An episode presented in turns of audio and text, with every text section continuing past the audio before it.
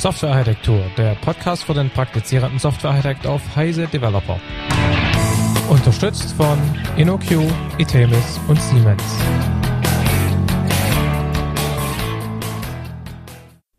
Herzlich willkommen zu einer neuen Episode des Softwarearchitektur Podcasts hier bei Heise. In dieser Episode geht es um Systems Engineering und den Bezug von Systems Engineering zu Software Engineering und Softwarearchitektur. Am anderen Ende als äh, sozusagen äh, Gegenpart hier oder äh, Co-Moderator oder wie auch immer, der Michael, Michael Stahl, Servus. Hallo, grüßt euch. Und äh, er sagte euch, das liegt nicht daran, dass er mich jetzt mit dem majestätischen Plural anredet, sondern wir haben noch einen weiteren Gast, den Andreas Graf. Hallo Andreas. Ja, hallo Markus, hallo Michael. Hallo, grüß dich. Ähm, Willst du dich kurz vorstellen? Die äh, wir wir beiden sind ja öfters auf diesem Kanal zu hören. Das heißt, uns kennt man wahrscheinlich, dich kennt wahrscheinlich der ein oder andere nicht. Ja, ähm, Markus und ich, wir kennen uns über unsere gemeinsame Arbeit äh, bei Itemis und ich beschäftige mich bei Itemis im Moment sehr stark mit dem ganzen Bereich äh, Entwicklung äh, von Software und Systemen im äh, Automotive-Bereich. Ich habe äh, eine ganze Zeit bei BMW zugebracht, mich da auch mit dem Thema Softwareentwicklung im Zusammenhang mit Systementwicklung beschäftigt und äh, davor schon äh, für einen UML-Werkzeughersteller gearbeitet, als das Thema SysML aufkam und dafür die Luft- und Raumfahrt äh, die, die ersten SysML-Editoren auf Basis anderer Werkzeuge erstellt. Und das ganze Thema äh, Software im Kontext von technischen Systemen ist eines, das mich sehr begeistert und das mich so auch nie losgelassen hat.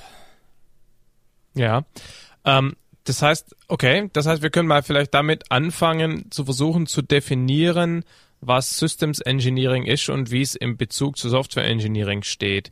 Andreas, du hast schon gesagt, äh, Stichwort technisches System. Genau. Ähm, also technisches System in dem Sinn, ähm, wir haben nicht nur Software, sondern wir haben für die Realisierung des Systems meist äh, so definiert, äh, würde ich jetzt mal sagen, dass wir auch funktional relevante mechanische Anteile haben.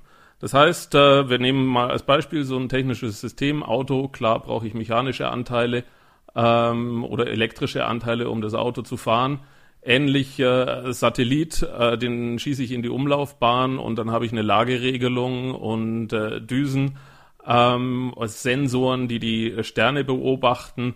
Also Systems Engineering beschäftigt sich mit der, mit der Erstellung, mit dem Prozess der Erstellung von komplexen technischen Systemen. Und äh, man sagt auch, also im Wesentlichen komplexe technische Systeme. Es gibt ja auch inzwischen so Duschköpfe mit äh, LEDs, die je nach Wasserwärme irgendwie unterschiedliche Farben haben.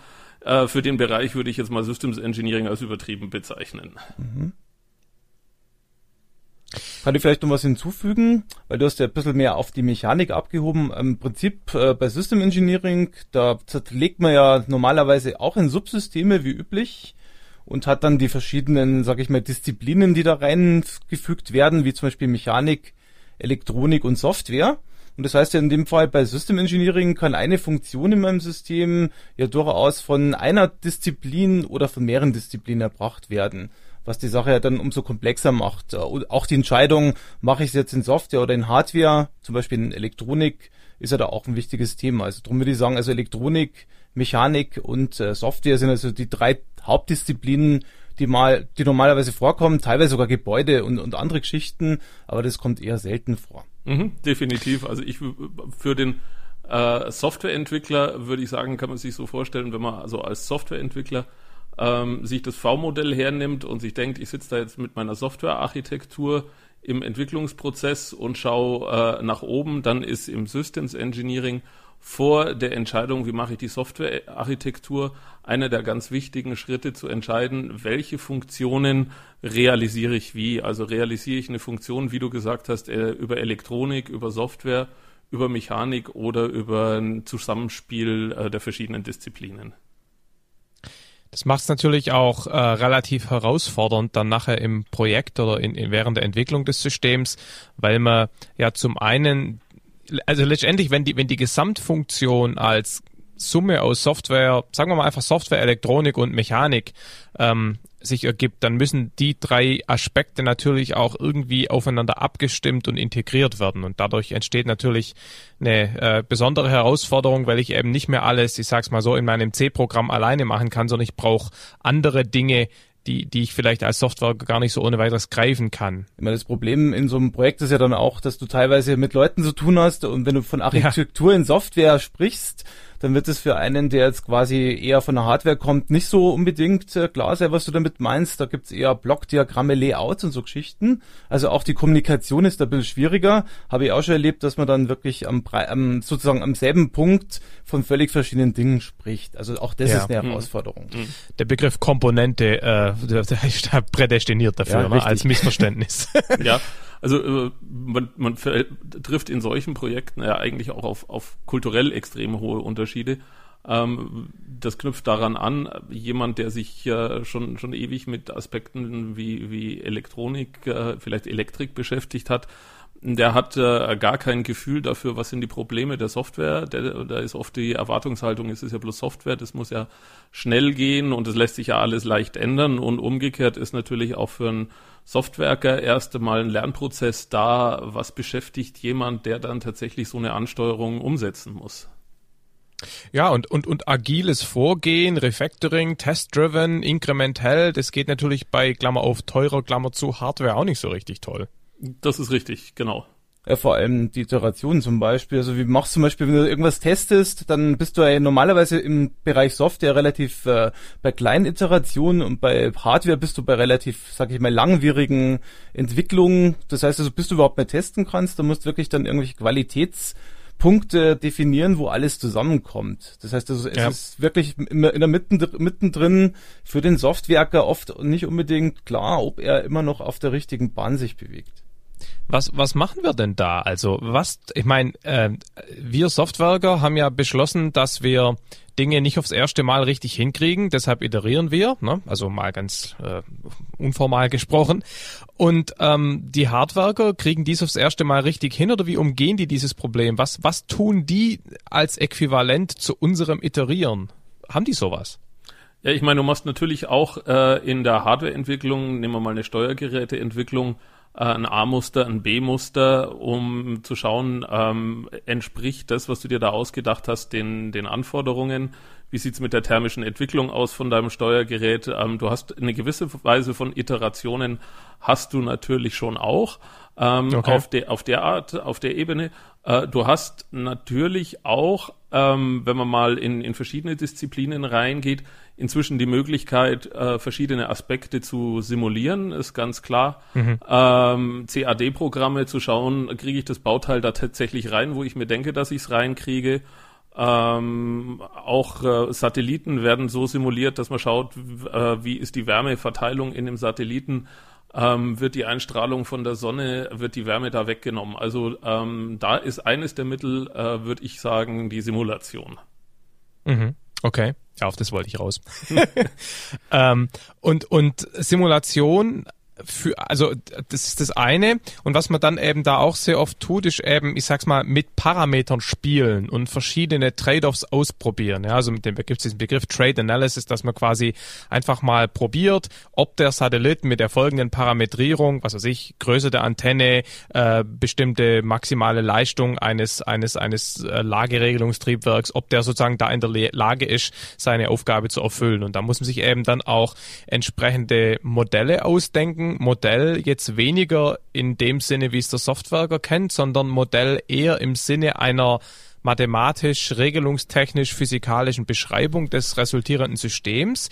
Man kann so ein System natürlich nie in seiner vollen Detailfülle beschreiben, sondern man muss sich eben überlegen, was ist eine sinnvolle Annäherung. Und dann kann ich mit dieser, ja, mit diesem mehr oder weniger Gleichungssystem, mit diesem Satz Formeln, kann ich dann eben hergehen und kann zum Beispiel ein System numerisch durchsimulieren, kann da bestimmte Szenarien ähm, drauf ansetzen, kann gucken, ob bei, was weiß ich, bestimmten Sonneneinstrahlungen das Ding noch funktioniert und kann mich da eben dann sozusagen mit Hilfe dieser Simulationen inkremental an die Lösung annähern ist ja auch oft die einzige Möglichkeit, wobei man vorsichtig sein muss. Also ich habe schon in mehreren Projekten das Problem gehabt, dass die Simulation ähm, zwar funktioniert hat, aber das echte System hinterher nicht. Also dass man wirklich dann zum Beispiel so Geschichten wie, äh, das hat deswegen nicht funktioniert, weil auf dem Zielsystem des Unix, ob äh, das Embedded Unix, das Realtime Unix-System einen Fehler hatte zum Beispiel. Oder so Dinge ja. wie, ich habe Partikeltherapiesysteme oder andere Systeme, wo ich vielleicht dann irgendwelche Dinge einfach übersehe oder einfach nicht so in dem Modell drin habe, das ich dann als ja. Simulationsbasis verwende. Das, das ist die Schwierigkeit. Ich habe für Omega Tau mal ein Interview gemacht mit einem Bauingenieur und die machen an der Uni Stuttgart Stuttgart machen die äh, numerische, also theoretische Bauingenieurik oder wie immer das heißt, also quasi Simulation, numerische Simulation von Gebäuden. Und er sagt, die zentrale Herausforderung ist, ähm, sich die richtigen Modelle auszudenken und die richtigen Dinge zu vernachlässigen und die wichtigen Dinge richtig abzubilden. Ne? Mhm. Und ich denke, ein, ein, Problem, mit dem wir, mit dem wir es auch zu tun haben, ist, dass wir äh, technische Systeme ähm, einfach auch in der freien Wildbahn unterwegs haben und ähm, die ganze Umwelt lässt sich halt nicht bis, ähm, bis aufs Kleinste durchdenken und, und durchsimulieren. Ich denke da an ein Beispiel, als ja. wo die ersten ähm, Türöffner für die Autos auf, die, äh, auf den Markt kamen, wo man nur noch einen Sensor äh, antatschen musste. Da gab es also dann ähm, leere Batterien, weil im Herbst die, das Laub runtergefallen ist ähm, und die, die Türsensoren aktiviert haben. Und dann hat er jedes Mal die Tür aufgemacht und das geht dann die ganze Nacht durch und dann ist am, am Morgen die Batterie leer. Ähm, das sind natürlich auch die cool. Fälle, ähm, an die denkst du nicht. Und insofern wird die von der Simulation natürlich auch dann sowas nicht erfasst. Ja, was, was machen wir da dann? Letztendlich dann irgendwann doch mal ein A-Muster bauen und ausprobieren, oder? Ja, aber das Problem ist, wenn du das A-Muster im Frühling baust, ähm, da fallen keine Blätter. äh, und das ist ja, das ist ja auch das Spannende. Ich meine, deswegen haben wir ja so, so Testzyklen. Ähm, auch wenn du, wenn du schaust, wie werden diese ähm, Termine für, für eine Autoproduktion gelegt, die werden immer so gelegt, dass die Autohersteller noch die Möglichkeit haben, oder meist so gelegt, dass die Autohersteller noch die Möglichkeit haben, eine Wintererprobung zu testen. Mhm.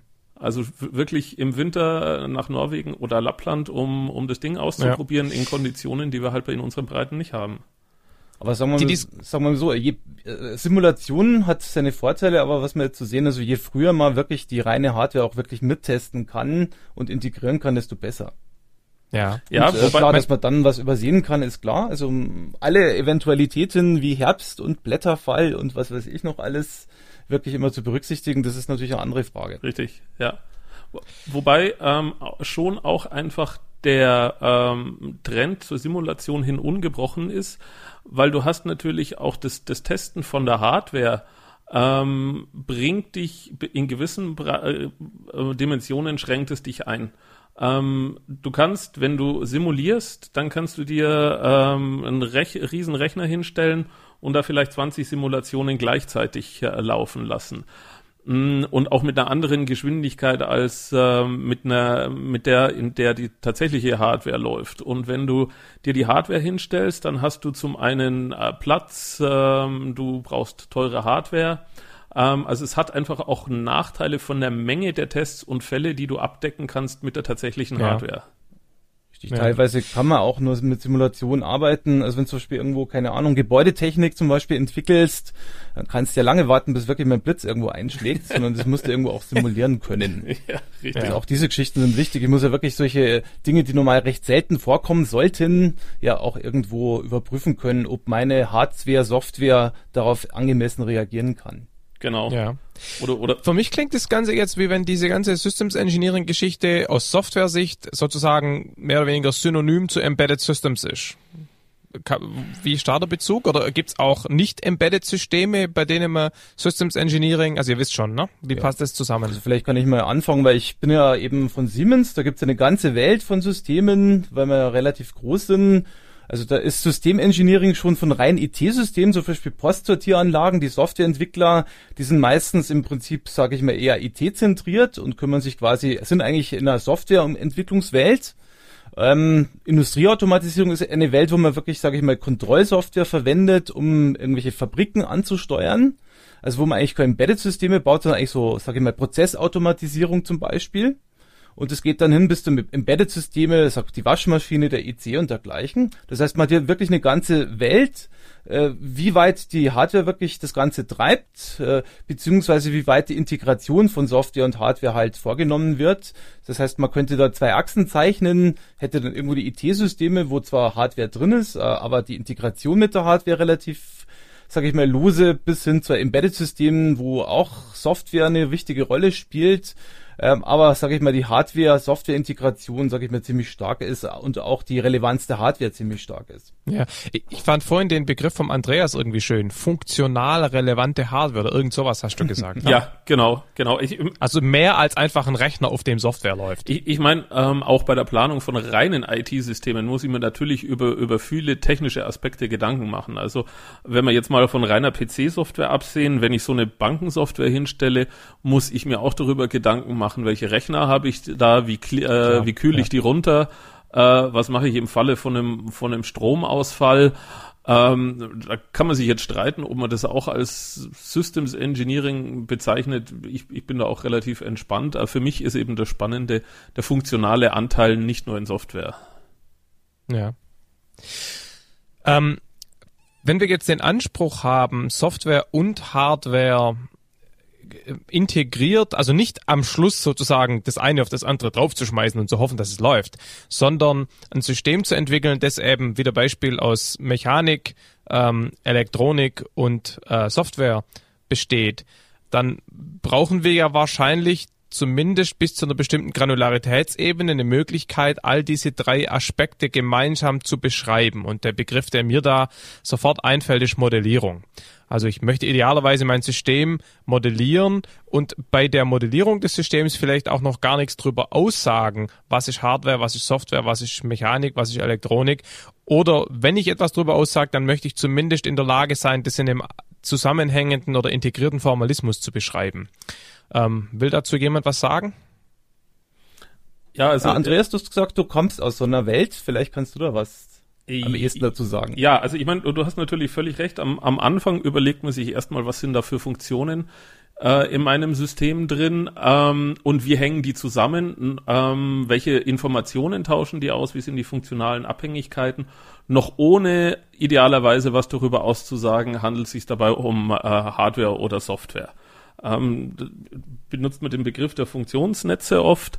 Ähm, da gibt es mhm. verschiedene Modellierungsmechanismen.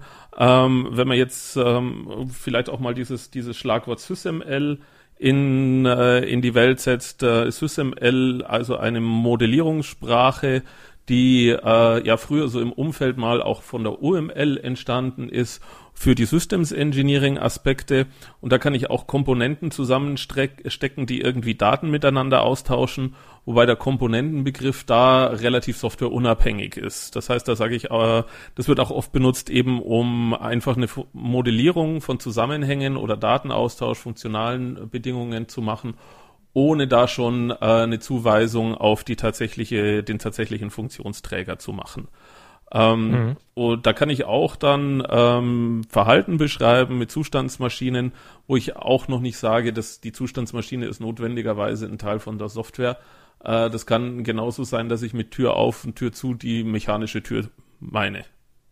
Ja, wobei also meiner Erfahrung nach ist SysML da zwar wichtig und, und, und ein guter Schritt, aber es lässt sich üblicherweise nicht das gesamte System damit beschreiben. Ich meine, zum Beispiel irgendwas Regelungstechnisches, das will ich vielleicht lieber mit MATLAB Simulink machen. Irgendwas, was dann nachher wirklich tatsächlich Code wird, das schreibe ich halt von mir aus tatsächlich mhm. in C. Ja. Also man kommt da auch relativ schnell in so eine, in so eine, in so eine Tool- und Modellierungswerkzeug Integration Hell, oder? Ja, also da habe ich den Eindruck, es ist eigentlich nicht anders, als wir es so vom, vom Software Engineering auch kennen sein. Ähm, kein Mittel der Wahl ist ein, ist ein Silver Bullet und auch hier gilt, äh, du kannst mit dem Tool auch eine Menge verbauen. Ähm, man muss ja. auch bei allen Dingen, die man hier einsetzt, äh, sich tatsächlich Gedanken darüber machen, in welcher Art und Weise setze ich es für, für was ein. Ich meine, es gibt ja auch noch weitere Möglichkeiten, sage ich mal, um Hardware zum Beispiel zu beschreiben, wie VHDL. Das ist zwar eher auf der Hardware-Seite, aber ist durchaus oft in dem, sag ich mal, Umfeld Software, Hardware dann auch, sag ich mal, ähm, verwendet, um auch zum Beispiel irgendwelche Software-Teile zu generieren und dergleichen. Also auch das gibt es zum Beispiel. Ja. Mhm. Also, was mir dann auch einfällt in dem Bereich jetzt mehr, mehr im Automobil, was ich ganz äh, spannend von der Formulierung äh, finde, ist äh, die Modellierung nach Autosar. Und Autosar erfasst in seinen Modellen, ähm, kann man sagen, die für die Softwareentwicklung relevanten Anteile des Systems. Das heißt, da sehe ich tatsächlich in meinem Modell, welche Busse habe ich ähm, und welche ECUs habe ich. Äh, ich sehe, welche Nachrichten gehen über die Busse. Aber was mich von der Software her nicht interessiert, ist, welchen Durchmesser hat zum Beispiel jetzt das Kabel.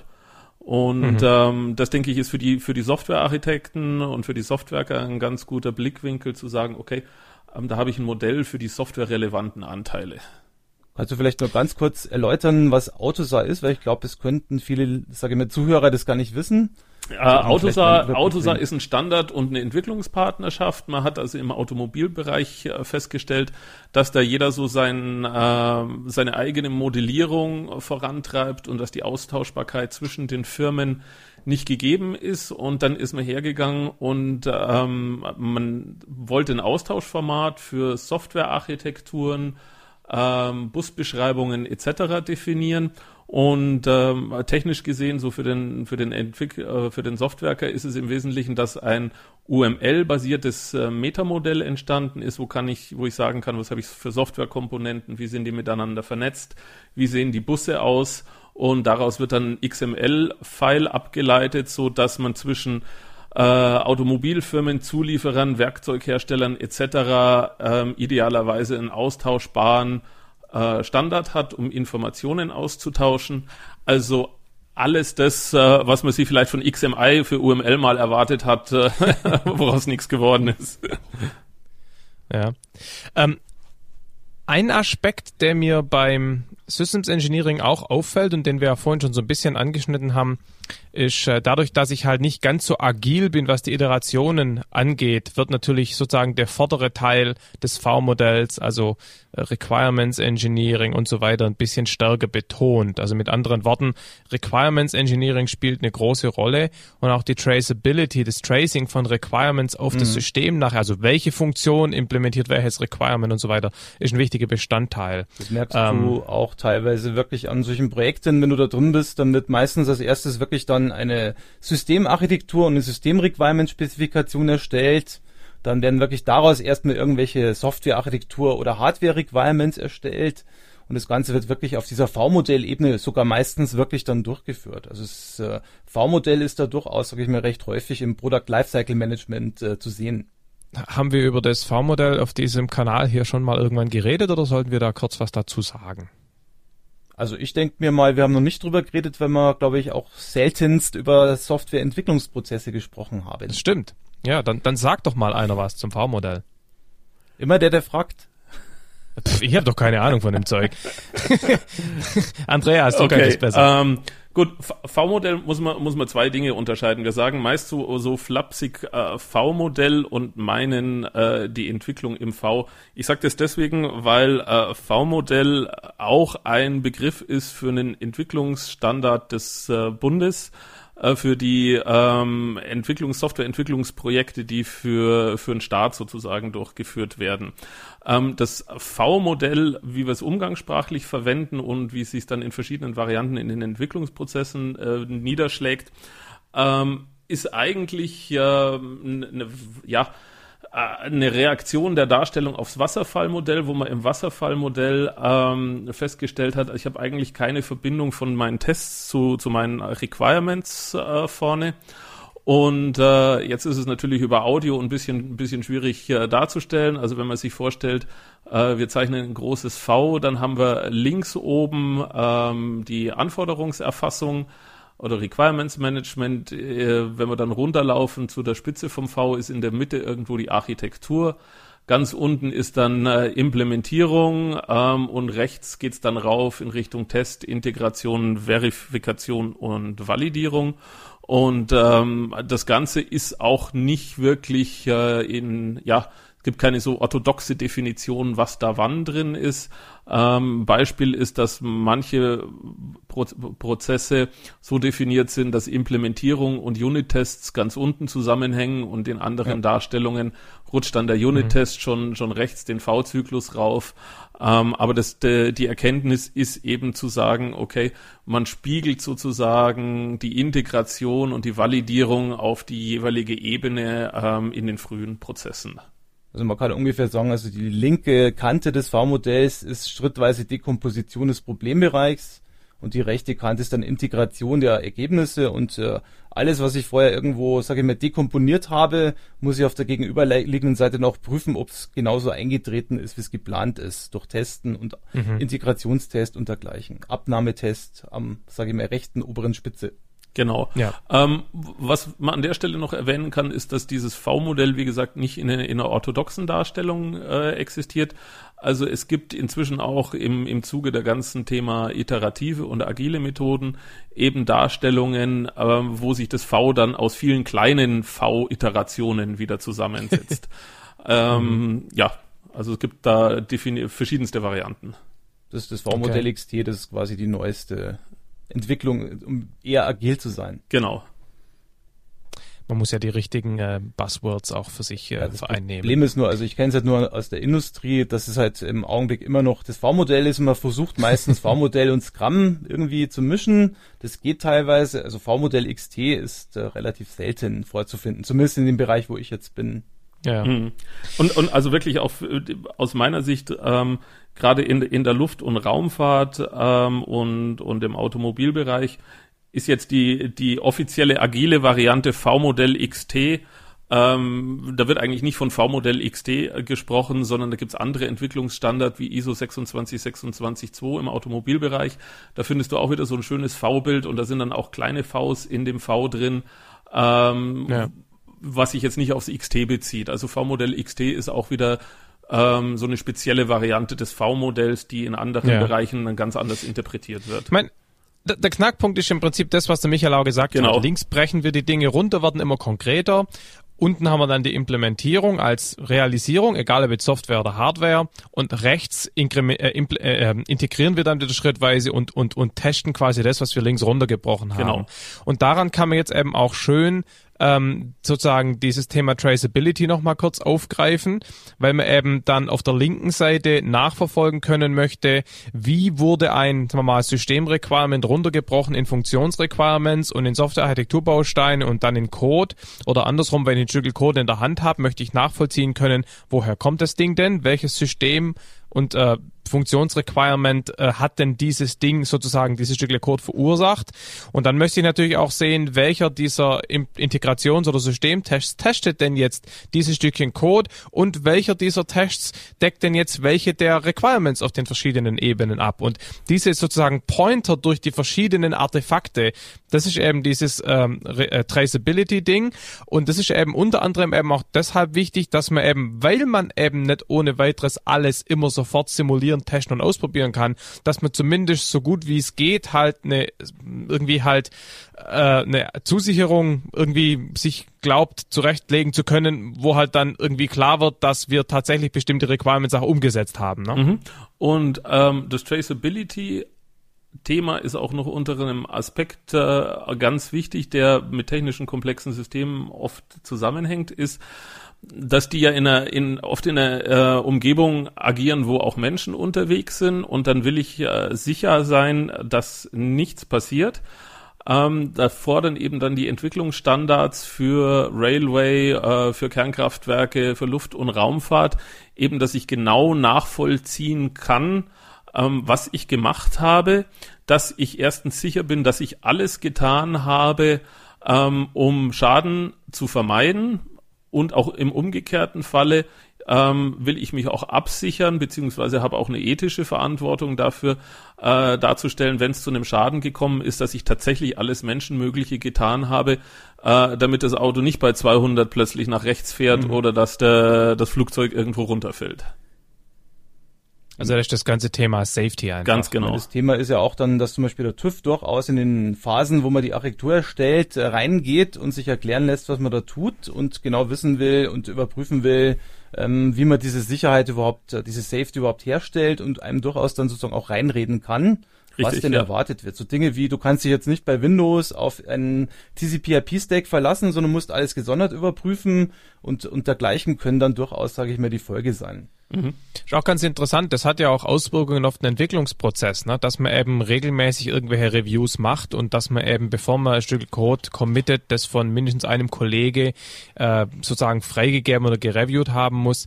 Ich habe für SE Radio mal den ähm, CTO von der DLR oder irgendwie so ähnlich äh, interviewt und habe mit ihm über äh, Software für Satelliten geredet. Und was ganz interessant war, war, dass er sagte, um diese sozusagen hoch zuverlässige Software zu schreiben. Also ich meine, bei einem Satellit geht es nicht um Menschenleben, aber um verdammt viel Geld.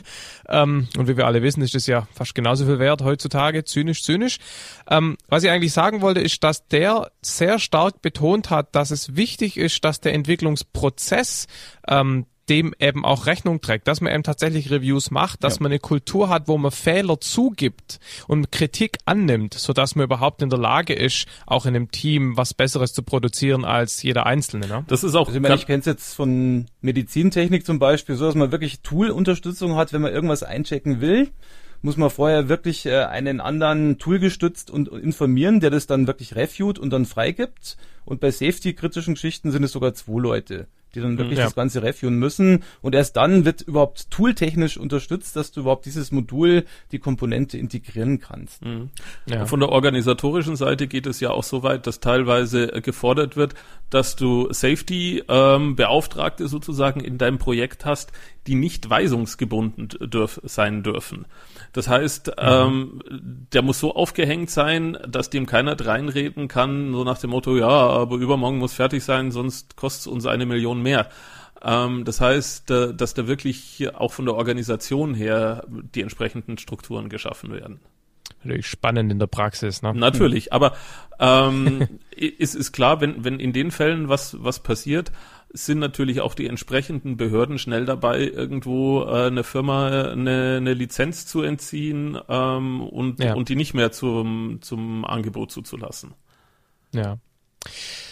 Lass uns mal wieder ein bisschen ähm, konkrete Richtung Software gehen. Wie würde man denn jetzt den Software, ja Softwarearchitektur, ne? so heißt ja dieser Podcast. Also wie würde man denn jetzt den Softwarearchitekt und den Systemarchitekt unterscheiden? Wie unterscheiden sich deren Aufgaben?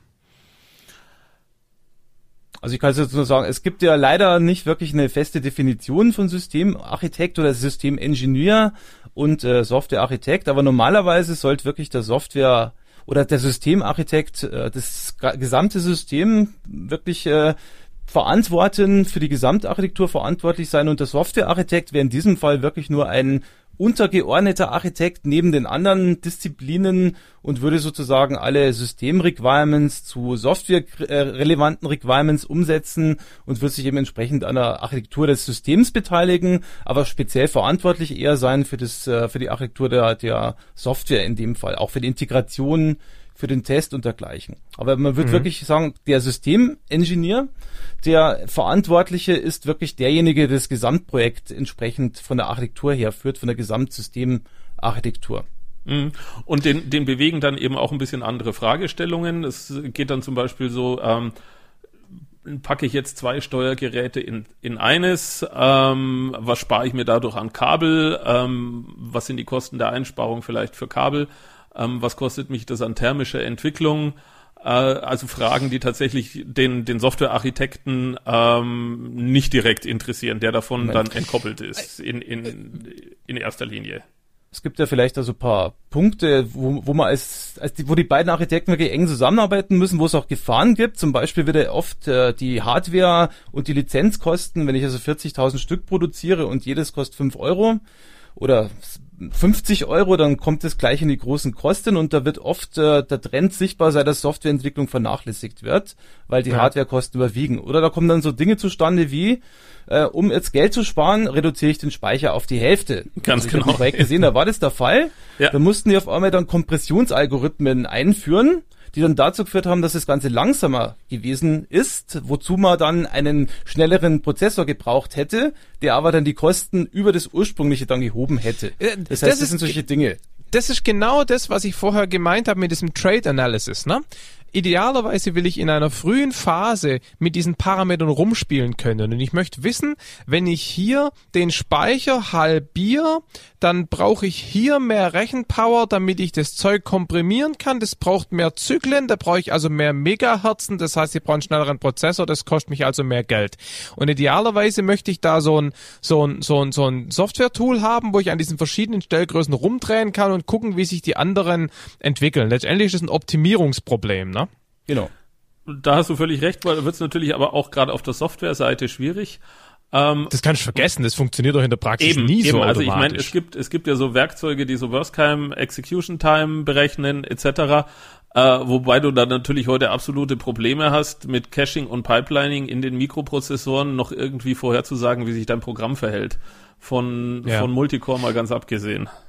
Ist es denn dann so, also das ist sowas, was ich da in diesem Umfeld auch immer wieder glaube zu spüren, dass die Softwareger dann tatsächlich, ich sag's mal so, halt mit dem leben müssen, was sich die Hardwareger ausdenken? Gibt's da wirklich so eine so eine beidseitige Befruchtung oder ist es mehr so Einbrocker und Ausbader? Also im, im Prinzip ist das Problem immer, also die Hardware ist meistens früher fertig, dann kommt die Software drauf und dann crasht und dann ist meistens die Software schuld, angeblich. Also das ist wirklich Faktum, dass es oft wirklich so ist, weil die Hardware, davon geht man immer aus, die funktioniert, ähm, hat all ihre Eigenschaften erfüllt und dann kann es nur an der Software liegen. Also insofern ist zumindest aus meiner Erfahrung das äh, wirklich wichtig, dass die beiden Gewerke zusammenspielen. Ich hatte auch schon Projekte, wo ich dann hätte Software testen sollen, wo aber sozusagen der Testraum abgesperrt war, weil man war schließlich in Urlaub als Hardwareentwickler und kann dann nicht irgendeinen Softwareentwickler da dran lassen. Also solche Geschichten passieren halt Ja. dann einfach und das muss quasi auch ein Systemingenieur oder Systemarchitekt entsprechend steuern mit dem Projektmanagement, dass solche Dinge halt nicht passieren. Aber du hast schon recht, äh, Markus, dass das oft äh, sehr problematisch ist. Ja, definitiv, definitiv. Ähm, ich kann da auch nur nochmal unter dem Aspekt auch das äh, herausheben, was der Michael gerade gesagt hat.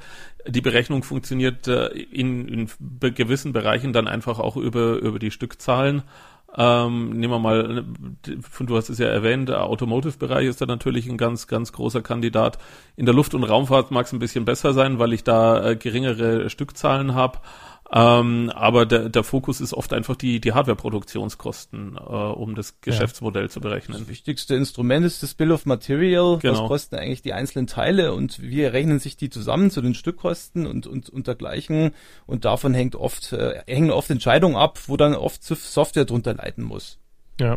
Vielleicht sollten wir in dem Zusammenhang, wo wir gerade von wichtigen Bestandteilen reden, auch nochmal das wichtigste Systems Engineering Werkzeug ansprechen. Ähm, Excel? Ihr wisst, was ich meine, oder? Genau, Excel. also das ist äh, erschreckend bis beeindruckend, wie oft man feststellt, dass genau solche, solche Formeln, wie ich sie vorhin versucht habe zu skizzieren, was da wie von was abhängt, dass man das einfach mal in Excel reinhackt und nochmal rumspielt. Ne? Ja, also ich, ich denke auch, Excel hat sich unter anderem auch deswegen ähm, etabliert in vielen Bereichen. Jetzt wird es natürlich auch wieder philosophisch, jetzt geht es in noch eine ganz andere, andere Richtung aufgrund der Geschäftsmodelle der, der Werkzeughersteller.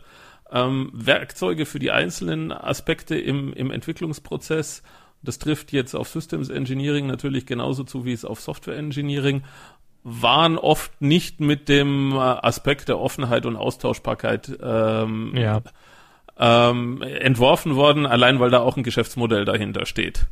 Und all diese Lücken ähm, sind dann mit Excel gefüllt.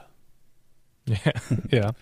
Vielleicht Genau. noch ein weiterer Punkt, der wichtig ist, wenn die Software- und Systemarchitekten zusammenspielen, weil sobald man auf einmal äh, hergeht und Software und Hardware integriert, kommen auf einmal Dinge, an die man vorher gar nicht, äh, mit denen man vorher gar nicht gerechnet hat. Zum Beispiel man hat irgendwelche Schrittmotoren und bevor die überhaupt das erste Mal in Betrieb kommen müssen, müssen die, müssen die eine Flüssigkeit draufkriegen, also ein Öl, Mhm. und es muss erstmal ein paar Mal gedreht werden. Da musst du auf einmal eine Software schreiben oder eine Funktion, die quasi beim Erstbetrieb genau das dann zum Beispiel macht. Oder zum Beispiel Ja. irgendwelche Mountings oder, oder Kalibrierungen von irgendwelchen Anzeigen und dergleichen. Da, Ja. da, dafür ist auf einmal irgendwelche Software nötig oder auch Diagnosesoftware, um Fehler zu entdecken. Also Dinge, die man als Softwareentwickler alleine nicht gebraucht hätte, die eben aufgrund Oder- der Hardwarebedingungen eben passieren. oder, oder anders formuliert, Dinge, die nicht in den funktionalen Requirements an die Software drinstehen, sondern die sich quasi als Seiteneffekt aus irgendeiner Hardware-Eigenart wahrscheinlich auch erst später im Lauf des Projekts ergeben. Genau. Mhm. Ja, das kenne ich auch, ja. Du sprichst da was an, Michael. Ähm, das ist im, im Grunde so, äh, dass wir im Systems Engineering Prozess oft nicht nur das Produkt entwerfen oder das Zielsystem, sondern auch oft ähm, im gleichen äh, Atemzug die Produktionsumgebung herstellen müssen und entwerfen müssen. Das heißt, wenn ich ein neues Bauteil irgendwo ähm, entwerfe, dann muss ich nicht nur das Bauteil entwerfen, sondern ich muss mir auch überlegen, welche Maschinen brauche ich, ähm, wie äh, hänge ich die Fließbänder zusammen, etc. etc. Oder kann ich was, äh, was ich jetzt im neuen System entworfen habe, auf meinen alten Anlagen schon fertigen. Also auch mhm. der Produktionsprozess mhm. äh, ist ein ganz interessanter Aspekt, der in diesen technischen Systemen dann auftaucht. Also so Anlagenengineering und Co. Genau, genau. Ja. Und das, das, das, das ähm, ist auch noch ein Aspekt, was ich ganz interessant finde, ähm, was dann auch noch an, an Stakeholdern reinkommt. Ich meine, du hast, ähm, Michael hat schon erwähnt, die ganzen Mechaniker und äh, derjenige, der den, den Motor macht, aber im Automobilbereich sprechen dann auch schon relativ früh in so Entwurfsprozessen die Leute aus dem Werk mit, um zu beurteilen zu können, mhm. kann man das Ding überhaupt bauen, dass sich die Leute da ausdenken. Mhm. Ja. Oder auch so Dinge wie Usability. Also wenn du zum Beispiel ein iPhone oder ein Android-Phone anschaust, äh, da sind ja auch viele Designaspekte, die das wirklich getrieben haben. Oder auch so Geschichten wie Sound ähm, Engineering beim Auto zum Beispiel. Ja, ja. Das kommen auf einmal ja. Dinge dazu, die du auch vorher wahrscheinlich nicht damit gerechnet hast. Richtig. Sind also auch Rollen, die da eine Rolle spielen, zum Beispiel eben der Designer. Und, und das macht für ja. mich auch ähm, als, als Softwerker mit Leib und Seele, aber auch die Faszination genau in diesen Bereichen aus. Weil man kriegt einen, wenn man sich mit technischen Systemen äh, beschäftigt, einen unglaublichen Überblick und, und viele spannende Impulse. Ähm, man baut sich ein ungemein interessantes Halbwissen auf. ja. Deshalb sind wir beide Berater. Genau. Da reicht es. ähm, vielleicht so, wir kommen mal so langsam dem Ende entgegen. Ähm, ich denke, wir haben das ein oder andere vergessen, weil wir, weil wir doch ein bisschen von unserer geplanten Agenda abgerückt sind. Ähm, insofern müssen wir das vielleicht nachher noch kurz ergänzen. Aber was ich eigentlich noch sagen wollte, ist, was nehmen wir denn jetzt mit? Also als Softwarearchitekt, ich meine, die Leute, die hier zuhören, sind wahrscheinlich nicht diejenigen, die Satelliten auslegen, sondern eher die Softwerker, die vielleicht im günstigsten Fall da irgendwie Software für den Satellit schreiben. Was, was, was nehmen jetzt denn die, die Leute mit, die, die nicht in so einem Systems Engineering Umfeld arbeiten? Können wir von dem System, Systems, können wir von dem Systems Engineering für die reguläre Software was lernen? Ja, ähm, vorhin, ganz kurz noch, vorhin der hat irgendjemand gesagt, von wegen, man geht immer davon aus, dass die Hardware funktioniert. Ne? Das ist eine schöne Situation. Bei der Software geht keiner davon aus, dass sie funktioniert. Ich meine, die, ähm, diese Situation hast du ja aber auch, wenn du zum Beispiel jetzt wirklich reine Software schreibst, die auf irgendeiner IT-Infrastruktur laufen muss oder die zum Beispiel auf dem Handy laufen muss. Dann musst du auch irgendwie damit rechnen, äh, mit Dingen, die du normalerweise eben äh, eher auf der System Engineering Seite hättest. Du musst auf einmal die Hardware verstehen. Du musst zum Beispiel beim medizinischen Gerät, das irgendwelche Images von CT oder MR darstellt, wissen, wie funktioniert so eine GPU, äh, wie muss ich die nutzen, um möglichst, sage ich mal, äh, gut Bilder darstellen zu können und relativ schnell Bilder darstellen zu können. Das heißt also auch diese Testgeschichte, ich muss die Hardware, Software Kombination testen und integrieren und relativ früh also auch rauskriegen, wo vielleicht Probleme sind. Ich muss auch überlegen, wie ich irgendwelche Testschnittstellen sowohl in der Hardware mhm. als auch in der Software drin haben kann. Also wenn du zum Beispiel irgendeine Applikation schreibst für ein Gerät, das dann zehntausendfach äh, verkauft wird und in der ganzen Welt sind auf einmal die Leute mit den Dingern unterwegs und du musst irgendwas ändern, äh, weißt du vielleicht nicht, welche Konfigurationsstände zu irgendwelchen Problemen geführt haben und wie du damit umgehen sollst, welche Probleme wirklich welche waren oder welche vielleicht der Benutzer verursacht sind. Also auch das sind Dinge, diese ganze Integrationsproblematik, von denen wir dann als Softwareentwickler, auch wenn wir reine Softwareentwicklung machen, auch oft betroffen sind. Ja, du hast gerade auch noch ein paar andere interessante Stichworte erwähnt, ne? Das Stichwort Variabilität, das Stichwort äh, hast du nicht erwähnt, aber was dahinter steckt, ist ja auch Plattform und Produktlinie. Das ist sicherlich auch mal noch was für zukünftige Episoden. Immer das ist gerade der Punkt, wenn ich jetzt äh, in der Embedded-Entwicklung bin und Produktlinien mache, auch da hat man ja schon relativ breite Erfahrung im System Engineering. Also solche Produktlinien im System Engineering wie Mobile Phones zum Beispiel, die gibt's ja schon Ewigkeiten. Ja, ja. Und in der Software ist man quasi erst, äh, sage ich mal, relativ äh, spät dran. Also auch die Automo Automobiltechnik ist ja da schon relativ weit. Also auch das können wir vielleicht von dem System Engineering lernen. Mhm. Ja, ähm, Jetzt wäre der Moment für abschließende äh, Zusammenfassungen und Worte zum Sonntag, ähm, weil ich glaube, wir sind durch. Oder? Ich meine, wir hätten noch viele Punkte, die wir noch hätten adressieren können, aber ähm, ich glaube, das wäre einfach äh, für den Rahmen einer solchen äh, Sendung, glaube ich, zu viel. Aber ich glaube wirklich der Punkt, dass man als Softwareentwickler sich auch um die Hardware kümmern muss oder auch um die anderen Gewerke, dass man sich wirklich überlegen muss, wie passt jetzt zum Beispiel meine Software in das Gesamtsystem ähm, wie integriere ich, wie teste ich, wie nutze ich Simulation zum Beispiel.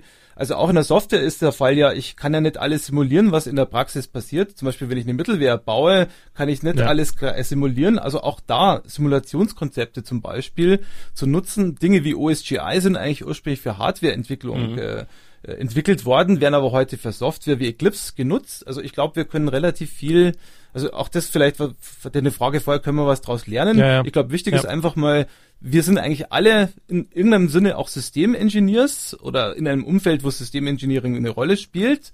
Wenn wir jetzt Glück haben, in Anführungsstrichen, vielleicht nur Softwareentwickler, die auf irgendeiner IT-Infrastruktur was bauen oder für irgendein Gerät. Oder wenn wir jetzt, sage ich mal, komplexer haben, dann vielleicht wirklich für Embedded-Systeme die Software liefern. Aber wir sind alle, glaube ich, mehr oder weniger mit diesen Konzepten entsprechend, äh, müssen mit diesen Konzepten umgehen. Ich denke ich denk auch, dass es mehr und mehr von den Softwareentwicklern in Zukunft solche äh, Themen beschäftigen äh, werden. Äh, wir reden so von Ubiquitous Computing und Internet of Things und äh, die Domänen wachsen auch zusammen. Ich, äh, wenn ich heute im Auto sitze ja. mit dem ganzen Ta Thema Car2X und, und Car2 sonst was, ähm, dann habe ich natürlich im Auto ein technisches System, aber womit das Auto dann kommuniziert, ist irgendwo eine Rechenzentrale, die Fahrauswertungen macht äh, etc. Oder im, äh, im, im äh, vielleicht mit der Elektromobilität dann irgendwie Strom anfordert bei den bei den Kraftwerken. Ähm, also das, ja, oder einfach nur dein iPhone irgendwie. Oder mein iPhone, ja, ne? zum Beispiel äh, kann ich ja heute schon bei, bei verschiedenen ähm, Firmen, ähm, was weiß ich, meine Heizungs, äh, Autoheizung schon starten über das iPhone. Ähm, ja. Also es wächst einfach zusammen und es wird einfach auch ein spannendes Betätigungsfeld in Zukunft mehr und mehr geben für Leute, die sich bis jetzt vielleicht nur mit Softwareentwicklung beschäftigt haben und ja. da noch gar nicht auf den Trichter gekommen sind, was da in Zukunft alles passieren wird. Gut, das war äh, eine schöne Zusammenfassung und äh, ich habe nichts mehr zu sagen. Mir fällt eigentlich nichts mehr ein. Mir fällt ähm, nur eins denke, ein. Gesagt, äh, vielleicht ja? sollten alle wirklich Lego Mindstorms und ähnliches kaufen. ja, ja nee, genau. äh, du sagst da, du sagst da was wirklich Gutes. Ähm, das ist, ist ein super Input, den, den ich jetzt eigentlich nicht so äh, vielleicht nur als Abstu Abschluss äh, Nebensatz haben wollte. Ähm, das ist ein, Lego Mindstorms ist eine ganz klasse Sache, weil ähm, ich als Softwerker und löt und mechanisch völlig unbegabter war natürlich immer in der Situation, willst du irgendwas zusammenbauen, dann musst du entweder löten können etc. Und das fällt bei Lego Mindstorms völlig weg. Und da kann auch wirklich der pure Softwerker sich ein technisches System zusammenbasteln. Ist das ja. Beste seit geschnitten Brot. cool. Jetzt gucken wir noch, dass wir Lego hier ja. als Sponsor kriegen. Wäre eine gute Idee. ja. Okay, gut, Jungs. Ähm, dann würde ich sagen, war's das. Danke fürs Mitmachen, danke fürs Zuhören und äh, wie immer, wenn ihr Feedback habt, äh, Softwarearchitektur mit ou@heise.de. Den Andreas erreicht man über diese E-Mail-Adresse natürlich nicht, aber wir leiten es gern weiter. Ansonsten, Andreas, deine E-Mail-Adresse kann man wahrscheinlich auch bekannt geben, oder? Ja, äh, andreasgraf.itemis.de. Mit einem Punkt zwischen dem Andreas und Ganz dem Graf, genau oder? So. Genau. Ja, okay, alles klar, das war's. Ciao. Tschüss und danke. Ciao.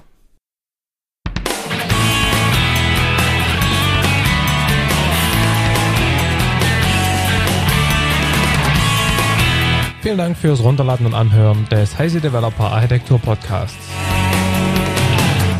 Der Podcast wird produziert von Michael Stahl, Stefan Tilkoff, Markus Völter und Christian Weyer und ist gehostet auf dem Heise Developer Channel unter www.heise.de slash developer slash podcast. Wir freuen uns über jegliches Feedback via Mail, Kommentaren auf der Webseite oder als selbst aufgenommenes MP3 bzw. als Anruf auf unserer Voicebox.